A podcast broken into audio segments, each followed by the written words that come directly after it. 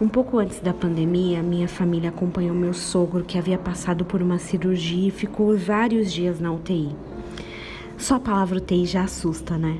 Pensamos automaticamente que UTI é um caminho sem volta, é onde são tratados casos gravíssimos.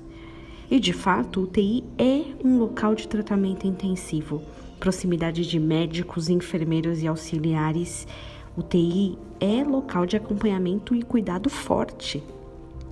Um dia Jesus recebe uma mensagem: seu amigo querido estava na UTI. Não nessa que conhecemos hoje, mas bem doente, em estado gravíssimo. Poderia morrer a qualquer momento. Porém, Jesus não se desespera. Você pode encontrar essa história completa lá em João 11. Essa enfermidade não é para a morte, mas sim para a glória de Deus.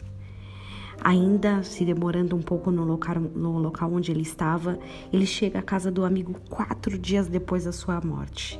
As irmãs Marta e Maria o recebem de maneira desesperada. A primeira coisa que sai de suas bocas é: Ah, se você tivesse aqui. Se você tivesse aqui, Jesus, meu irmão estaria vivo uma hora dessas. Ah, Jesus, se você tivesse evitado o meu desemprego. Jesus, se você tivesse consertado o meu cônjuge. Ah, Jesus, se você tivesse. Quantas vezes nosso coração duvidoso coloca prazo de validade nas promessas do Senhor? E pior, coloca condição, condições que são ínfimas, pequenas demais, perto do que ele pode fazer. Jesus não queria um Lázaro somente vivo. Jesus queria um Lázaro que transparecesse a glória de Deus. Marta, acredita, você me conhece, você anda comigo, sabe que comida eu mais gosto.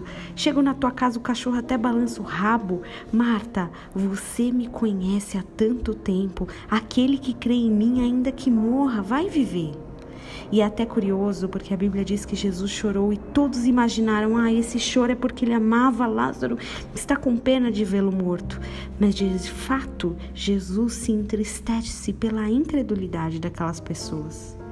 Nós também amamos Jesus, conhecemos suas histórias, lemos a Bíblia, ouvimos a palavra dele, somos seus amigos e deveríamos saber que ele tem poder para mostrar a sua glória, não somente para arrumar situações e quebrar galhos.